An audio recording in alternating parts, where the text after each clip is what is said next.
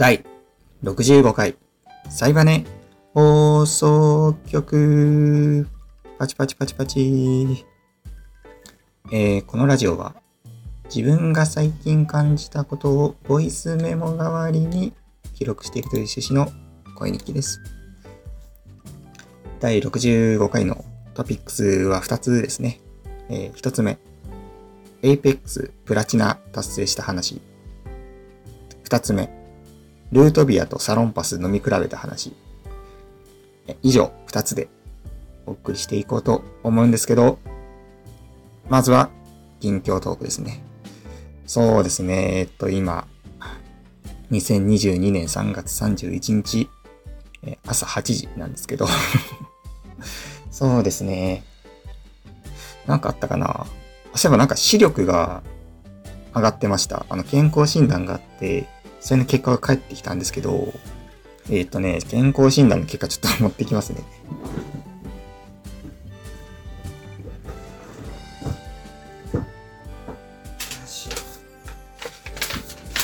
えー、これかな？これが今年のかな？かな？令和3年って方でした？今年のかな？で、僕、まあ、メガネつけて視力検査するんですけど、メガネは変えてないんですよ。変えてないのにもかかわらず、視力が、えっとね、2年前は0.9だったんですよ。で、去年0.1に上がって、で、今年1.5なんですよね。両目とも。両目ともなんか1.5に戻ってて、なんか在宅勤務になってから視力上がってるんですよね。関係あんのかな？むしろ悪くなりそうだけど、外出てないから。っていうね、なんかまあ、関係あるのかないのかわからないですけど、視力が上がってて、めちゃくちゃ嬉しいですね。僕はもう本当に、僕が視力悪いのって、うん、もう思い当たる節がありまくって、こうなんかね、わざと視力を下げたい時期があったんですよ。なんか下げようとした時期。なんかそれは、絵描くことにおいて、なんだろうな、なんて言えばいいんだろう。絵って、まあ背景画なんですけど、僕の場合。背景画って、あの、実写を簡略化したものだって思ってるんですよね。まあ実写の、なんか、も精密に描いてもいいんですけど、精密に描いたらもうそれ写真じゃんみたいな。写真でいいじゃんってなっちゃうんですよ。僕の中で。なので、そのアニメ的な表現というか、デフォルメというか、ある程度こう情報を省いて省いて洗練していくのが、その背景の楽しいとこだなっていうふうに僕個人で思ってたんですけど、思ってたんですね。で思ってたので、なんかね、この視力いいの邪魔だなっていう、なんか、何を土地狂ったか、なんかそういう、そういう生きってた時期があるんですよね。なんか恥ずかしいな話なんですけど。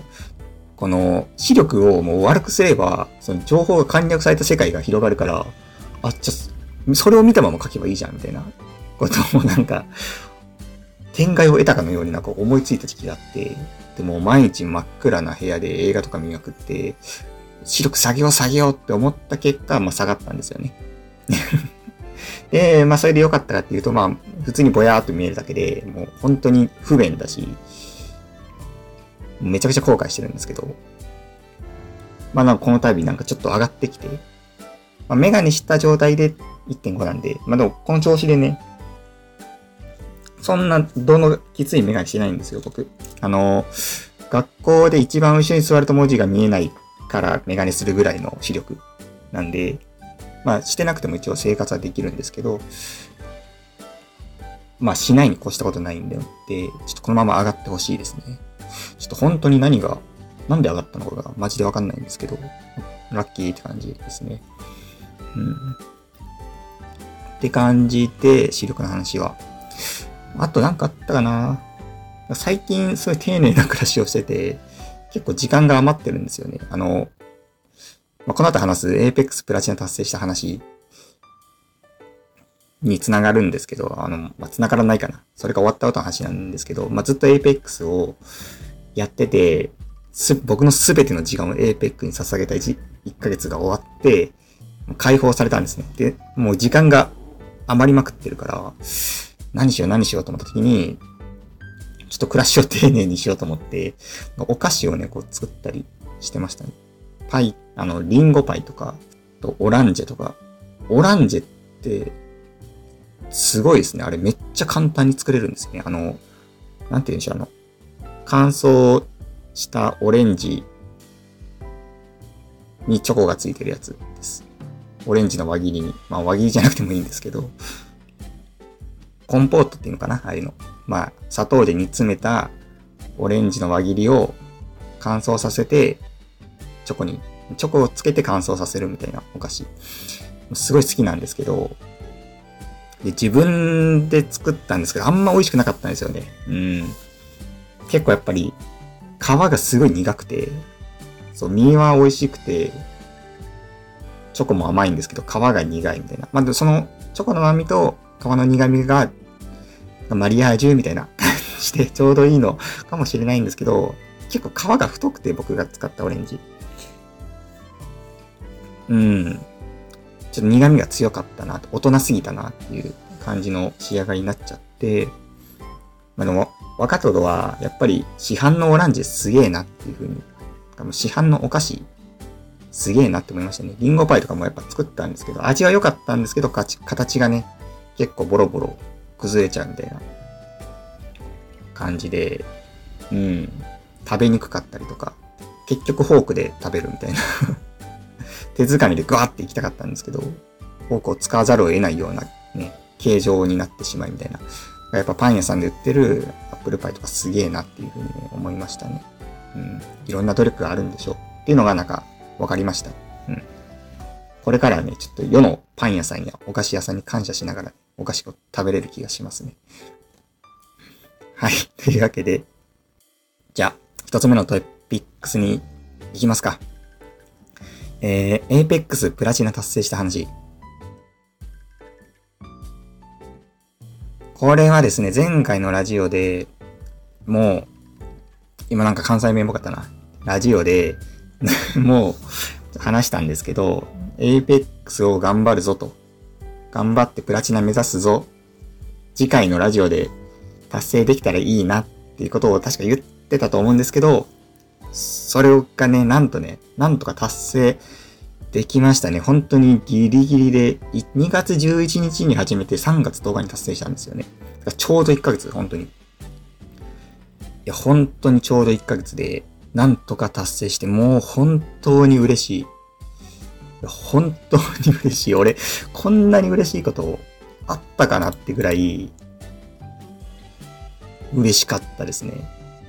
プラチナランク、プラチナランクが何かみたいな話は、ちょっとまあ前回のラジオ聞いていただいて、説明省くんですけど、でも何から話そうかな。とりあえずね、3つ決めたんですよ。プラチナ達成するために。あの、やることを。1つ目が、毎日やる。で、2つ目が、動画とか配信をもう毎日見る。見漁る。で、3つ目が自分のプレイを録画して見直すってことをやったんですよ。まあ、一つずつ説明すると、まあ、まず毎日やるですよね。もうこれ本当に毎日。もう本当に、毎日っていうか、仕事と睡眠以外、あとお風呂かな。まあ、あと歯磨き以外。全部。飯も食わないみたいな感じ。もうもはや。なんか、えーとね、まず朝起きてやるんですよ。まず、朝起きて歯磨いてやるんですね。 Apex を。仕事の時間まで。で、まあ仕事の時間は仕事してると。で、仕事が終わったらまた Apex。で、シャワー浴びながら動画見るとか。なんかもうそんな感じですよ。本当に、すべての時間を Apex に捧げる1ヶ月。まあ1ヶ月って決めてたからこそできた所業ですよね、これは これは1ヶ月間だから、限定期間だからこそまあっていうことなんですけど、とりあえず毎日やると。で、まあ配信動画を見漁るっていうのは、まあもう自分の力じゃ、たかが知れてるんで、まあいろんな人のアドバイス動画を見たりとか、するっていう感じですね。で、ここで良かったのが、なんか上手い人の動画を見てるんじゃなくて、自分と同じぐらいの実力の人の動画を見るのがすごく良かったですね。まあ、僕はなんかそんな中で、インパルスの板倉さんの YouTube チャンネルを友達に勧められて、それ見始めたんですけど、まあ実力も僕よりと同じか上手いぐらいかぐらいで、ちょうどよかって、そういう配信って結構アドバイスが飛び交うんですよね。こここうした方が良かったですよとか、多分今のはそうした方がいいですよとかって、そういうアドバイスが飛び交うので、そのアドバイスって僕にも刺さるアドバイスなんですよね。うん。それが良かったなっていう。うまい人の配信とかっていうのは、は、すご、うま、やば、とかしかコメントがないんで、そのアドバイスってないんですよ。そう、うまい人にアドバイスする人なんていないんで、そういう、やば、みたいな。はみたいな。当てすぎとか、ゲームやばみたいな。そういう感じ。がもうザーって洪水のように流れてるだけなんで、そう、あんまり、あ、うまいなーって思うだけであんまためにならなかったんですけど、なので、まあそう、同じぐらいのレベルの人のを見るっていうのがすごい良かったですね。で、最後3つ目。自分のプレイを録画して見直す。いや、これがね、なんと言ってもこれ。もうこれが9割ぐらいためになったな。ためになったものの中で。いや、本当にね、Apex ってゲームはもうパニックになるんですよ。敵と出会ったら、もう殺し合いなわけですから。それは冷静じゃいられないですよね。で、もう、ああ、ああ、ああ、あえー、どこどこ敵どこだ、ああ、負けた、みたいになるんですよ。いや、本当にこんな感じで、だからもう何が何だかわからないまま負けるんですね。でも、それを動画で見直すと、不思議と、何が何だかわからなかった状況がわかるんですよ。なぜなら、冷静だから。その時は。見直す時は。なので、よく画面見たら、あ、敵ちょっと映ってたじゃんとかさ、なんかそういう、弾全然リロードしなかったとか、回復をセットしてなかったとか、先にグレネード投げればよかったとか、そのなんか、いろんなね、こう、改善点がね、わかるんですよね、自分で。自分で気づけるんですよ。それってやっぱり自分で気づくっていうのが大事で、人に言われてもあんまり自分の中に入ってこないんですけど、自分で気づくと自分の糧になるんですよね、不思議と。なので自分で見返して自分で気づくっていうのが大事で、これがすごく良かった。マジこれはどんなゲームでも多分使えるんじゃないかな、このノウハウは。アクションゲームなら。って感じのをずっと毎日繰り返して、まあ1ヶ月ぐらいでゴールド帯に行って、で、ゴールドの上がプラチナなんですけど、まあゴールドがきつかったですね。うーん。で、そうですね。まあ、さっき言ったように、敵の位置が分からずに死ぬみたいな、ああ、敵どこ敵どこ、ああ、死んだ、みたいなことが結構増えてきて、やっぱり周りも上手くなるので、ランク上がると。で、その時に、やっぱキャラ替えをしたんですよね。なんか、ヒューズっていう、まあ、爆弾鏡みたいなキャラを使ってたんですけど、まあなんか索敵ができるブラッドハウンドっていうキャラに変えて、まあ、このこのキャラは索敵ができるので敵の位置がわかるんですよ。スキルを使えば。ブーンって使えば、なんか敵の位置がわかるんですね。近くの。もう最強なんです。なので このキャラだったら、あ、敵の位置わかんねえってことが減るので、それで、まあなんとか自分のこう、なんだろうな、索敵能力の低さっていうところをカバーしてスキルで、キャラで。って感じでやっていくと、なんとか上がれて、ようやくプラチナと。でも本当にね、いやもう本当に、す、すごかった。なんかもう、このエーペックス付けの1ヶ月。なんでしょう。もう、はるか昔に感じるんですけど、もはや。いやー、すごい毎日だったな。いやもう本当にね、緊張感半端ないんですよ。あのー、やっぱり、チームプレイなんですよね。で、僕がミスると、仲間に迷惑かかるんですよ。チームプレイなんで。結構かかるんですよ。3人チームのうち1人がかけるってことはもう戦力3分の1なんで単純計算で言うと。超不利になるんですね、僕は死ぬだけで。なので、もうめちゃくちゃ、絶対死ねない、絶対迷惑かけられないっていうプレッシャーがあるし、実際ザコシしたりするとめっちゃ罵倒されるんですね、チャットとか。で なので、もう本当に怖くてやってて 怖、怖かったんですよ。もう手が震えて震えて、やばかったですよ、本当に。震えるんですよ。手が震えたことってあります？最近皆さん。僕、大人になって手震えるほど緊張するって、もう本当ないですよ。手の震えなんて、ノロウイルスかかって寒気すごかった時ぐらいですよ、本当に。マジであの緊張感は、過去一なんじゃないかってぐらいの緊張感でしたね。実際に敵と対峙して打ち合いが始まると、なんか不思議と震えが止まるんですけど、いや、本当にね、まあでもその緊張感が逆に良かったのかな。うん。なんとかプラチナに上がれましたと。で、やっぱり、その、エーペックスと向き合ってきてこう思ったのが、負けると悔しいんですよね。で、僕今までその負けると悔しいっていう感情を、ちょっとまたアラームが アラーム止めましたけど、負けると悔しいっていう感情を、あんまり感じたことなかったんですよね。いや本当にこの人生で。っていうのも結構僕負けない人生を歩んでて、負けない人生って言うとめっちゃすごい人のように聞こえるんですけど、そうじゃなくて、こう、負けるような勝負は知ってこ、えー、負けるような勝負から逃げてきた人間なんですよね。あんまそもそも勝負をしていないっていうようなタイプで、なんですけど、まあ、エーペックスは本当にね、悔しかったんですよね、負けた時。それなんで悔しいかっていうと、やっぱ本気でやってるからなんですよね。今まで悔しくなかったのって、なんかもうひょうひょうとして、あん、まあ、はいはいはいって感じで、なんか、エンジョイエンジョイって感じでやってたんで、負けてもまあまあまあまあね、本気でやってないし、みたいな感じの、こう、自分への逃げ道があったんですけど、今回も真剣にやってるわけですよ。もう絶対勝つぞ、絶対プラチナ行くぞって、一切手を抜かない感じでもう手も震えながらやってるわけですよ。その本気、本気の俺でやってこう負けるっていうね、しかも古典版にされるっていう屈辱。これも本当に悔しかったですよね。まあ、本当にでもその、れをやっぱ繰り返したおかげで、なんとか僕の邪魔なプライドがどんどんなく剥がれていって、まあ、大人になれたのかなっていう気はしてるので、まあ、結果良かったなって思いますね。うん。結果その、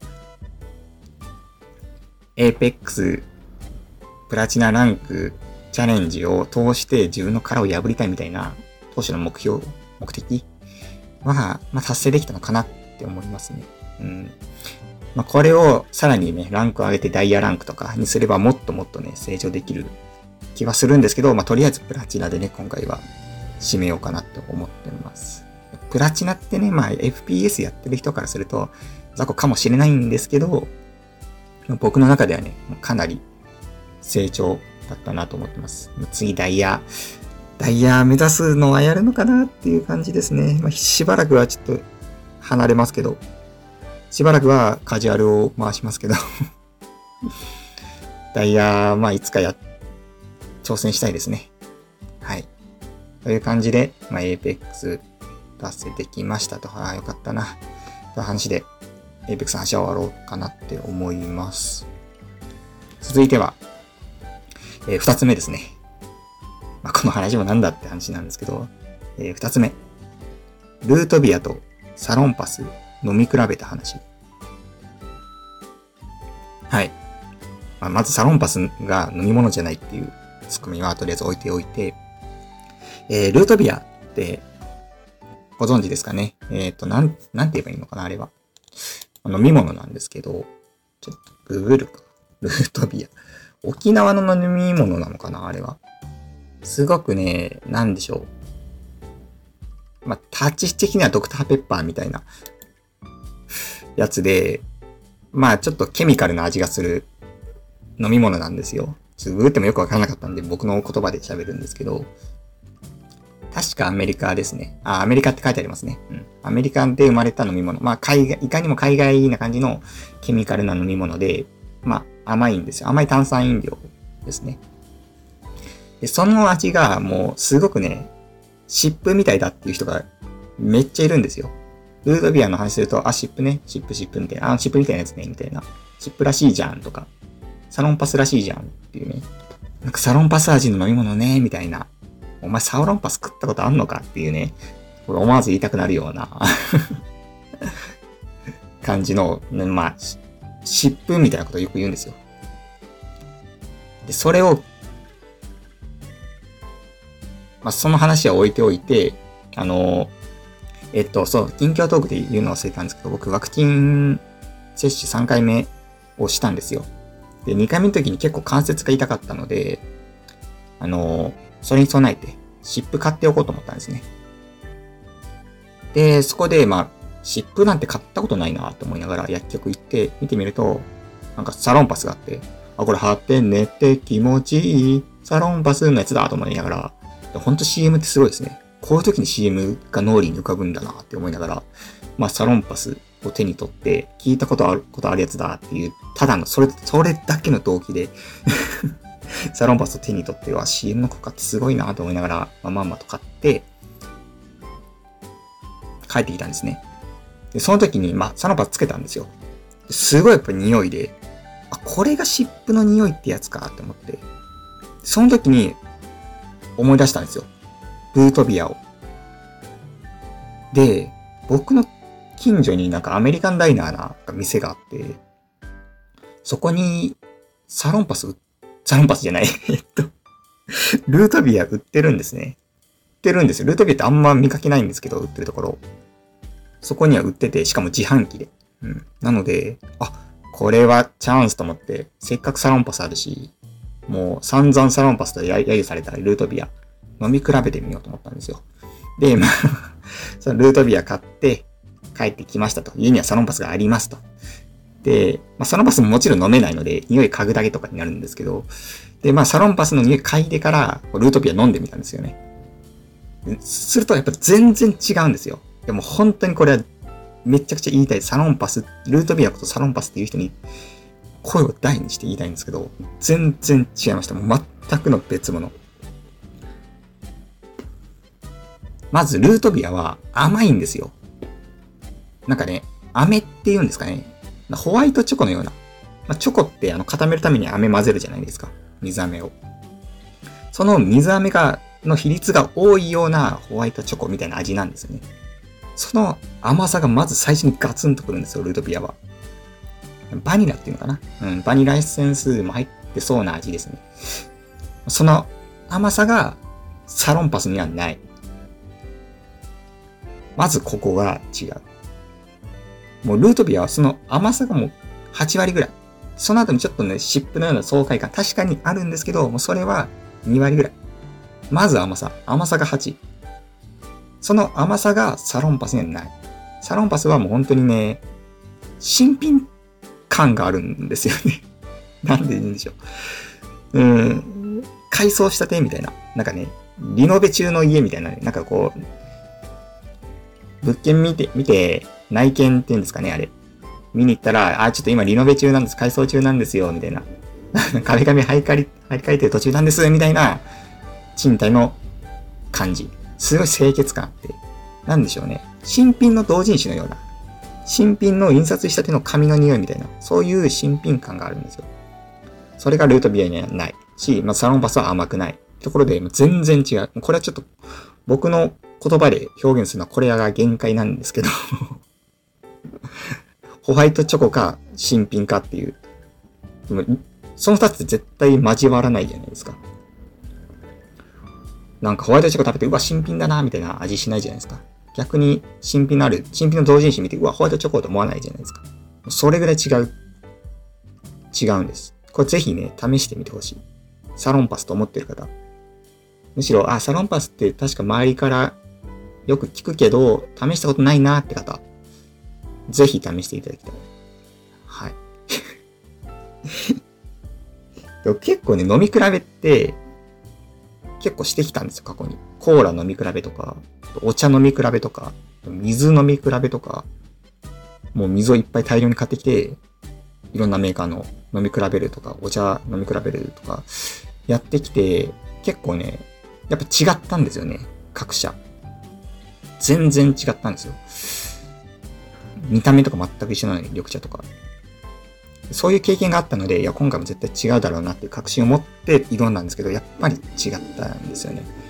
こういう本当にね、似てるよねはマジで似てない。なので、僕ちょっとね、世の中のその似てる系、今疑ってますもん、かなり。あの、カメムシとパクチーが似てるとか、チョコミントと歯磨き粉が似てるとか、多分違うんじゃないかな、これも。比べてみると。実際に。イメージで語ってるよねっていう。これはね、ちょっとね、言っていきたい。それイメージでしょっていう。比べてみた？自分でって。こう、ね、マウント取っていきたいですね。はい。という感じで。なんだこの話。しょうもねえな、えっ、ー、と、トピックスは以上です。続いてはエンディングです。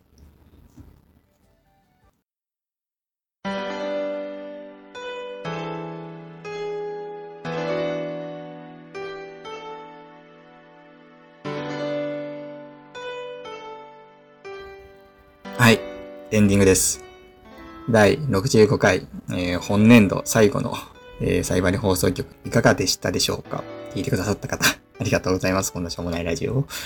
えー、っとですね、そうですね。そう、今年度終わりなんですよね。えー、4月ですよ、もう。うん。あ、そういえばですね、うん、あの、ちょっとノベルゲーム作りを、やっぱ再開しまして、あの、Apex プラチナもやっと終わったので 無事終われたので、ちょっとね、本職じゃないですけど、ノベルゲーム作り、そろそろ始めようと思って、話考えてたんですよ。で、まあ結構あの、ローカル鉄道を舞台にして話書きたいなと思って、秘境駅とか、やっぱ絵になるんで、そういう場所って。うん。まあ、今回ちょっとローカル鉄道とかを取り上げたいなって漠然と思ってて、そのためのね、ちょっとロケハンをね、しようと思ってて、今。ちょっとどっか行こうかなと思ってますね。あの、ワクチンも3回目打ったので。ローカル鉄道ね、なんか、渡良瀬渓谷鉄道がいいかなって今思ってて、あの、場所もそんな遠くないですし、行きやすくていいので、ちょっとね、その話とかをね、次回ね、できたらいいかなって思ってます。で、他は、そうですね。あの、競馬の話、せっかくなんで、しようかなと思うんですけど、あの、僕、競馬って、馬娘きっかけで始めたんですよね。馬娘がもう、アプリリリース1周年なんですよ。つまり、競馬も1年経ったってことなんですよね。で、僕、競馬のリザルトをずっとメモってまして、スプレッドシートに。あの、何円買って何円返ってきたかみたいなのを全部メモってるんですよ。障害支出、競馬の。で、せっかくなんで、それのね、リザルトをここでね、ちょっと話そうかなと思うんですけど、えー、っと、僕って大体、毎週に1回競馬する感じで、その1回は大体2000円前後平均して馬券を買ってるって感じなんですね。で、それが、合計僕46回買ってるんですよ。だから、毎週買ってるって感じですね。毎週2000円競馬に使う生活を1年間続けたってことなんですよ。つまり、えー、っと、何円買ってるんだ、これは。ちょっと電卓、電卓、えー、電卓、電卓。9万6千円。僕9万6千円、競馬、馬券を買ってるんですね。1年間で。で、いくら戻ってきたかなんですよ。それがなんと、96,440円。プラスなんですよね。マジでびっくりした。え、プラスなんだと思って。だから、僕全く損してないんですよね。1年間毎週2000円馬券買い続けて。すごいな、競馬って思いましたね。還元率。まあ、還元率、なんかギャンブルの中ではかなり高いとは聞いてはいたんですけど、あ、素人でもこんな感じなんだっていうね。ビビりましたね。こんないい趣味ありますって感じですよね。趣味って普通お金がかかるものじゃないですか。その車だったら、車の維持費、メンテナンス、改造費、チューニングみたいな、そのわかんないですけど、そういうものがもう莫大なお金がかかるじゃない、わけじゃないですか。この競馬？ギャンブルでありながら、そのギャンブルってめっちゃお金が、酒とギャンブルはやめろみたいなことを言葉があるぐらい、お金が減るものだとばかり思ったんですけど、まさかのプラスっていうね、そんなにしかもね、結構適当に買ってるんですよね。この馬可愛いから買おうみたいな。なんか、そういう 何の競馬の知識もない感じで買って楽しんでるんですけど。いや、びっくりしましたね。いや、本当に僕、本当金のかからないシーンばっかです。絵も、パソコンの電気代しかお金かからないし、競馬もお金かからないってなると、本当に、本当金のかからねえ男ですね、僕は。マジでびっくりしました。これはなんか、競馬、まああんまりギャンブルを人に勧めるってことは、よろしくないかもしれませんけど、これなんか進めやすいですね。楽しいよって。意外とお金は減らないよっていう。まあ、そんなね、やっぱり、かけてる額が小さいんでしょうね、僕は。うん。2000円ですから、言うて。100円しか買わない時とかも、まあ、馬券って100円から買えるので、まあ、やっぱそこで、エキサイトしちゃう人が、何万とか、1万、2万、10万。エシステンシア単勝に100万とかね、そういう、当たったら倍みたいな、そういうのを、まあ、やっちゃうんでしょうけど、僕はなんかまあ、少額で楽しんでるんで、少額でやる分には、少額で抑えられる人 に限っては、いい趣味だなって思いましたね。うん。やっぱね、毎週あるっていうのがね、いいんですよね。まあ、地方も含めたら毎日になっちゃうんですけど、ずっと定期的に決まった時間にやってくれてるっていうのが、かなり趣味として都合がいいんですよね。うん。っていう話でした。リザルトをつけててよかったですね。この結果を。うん。3連単とか1回しか当たったことないしね。うん。びっくりしましたね。僕本当もっとマイナスかと思ってたんですけど、まさかのプラスっていうね。まあ、440円。1年間で440円稼げる。時給いくらだよっていう感じですけど。あ って感じでね。えっ、ー、と、まあ、こんな話で終わりましょう。えっ、ー、と、40、65回ですね。第65回聞いてくださった方ありがとうございました。ではまた次回、来月に会いましょう。4月末ぐらいに更新すると思います。では、良いお年を。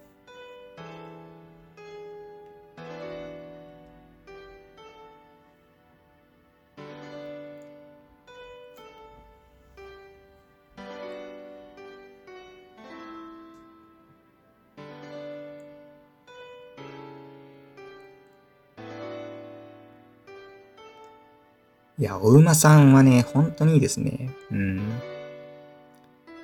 うん。やっぱあれですね。お馬さんは、やめ時があるんですよね。あ、それだわ。そのかけすぎないって部分。お金をかけすぎないって部分。もうレース終わったら買えないんで、単純に。そこでやっぱ歯止めが効くんですよね。あ、それだな。多分、パチンコとかスロットって僕、まあやったことないんですけど、やめ時がないじゃないですか。もうずっと店開いてるんで、まあでも閉店するのかな、夜は。もうわからないですけど、まあ、かなり長い時間営業してるわけじゃないですか。朝から行ったらもうずっとやってるんで、そう、やめようと思ってもやめられないくなっちゃうんでしょうね、きっと。まあやったことないので、やったことないのに言うのは、あれですけど。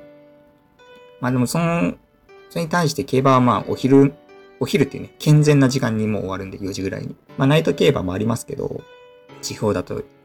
地方はそんなに僕も主には見ないので、うん。中央とかは、もう朝始まって4時に終わるって感じなので、そういう、そこなのかな。そこがやっぱり、破産し、破産しにくいというか、のめり込みにくいというかね。まあなんかその、スイッチが切り替えられるっていう良さがあるのかな。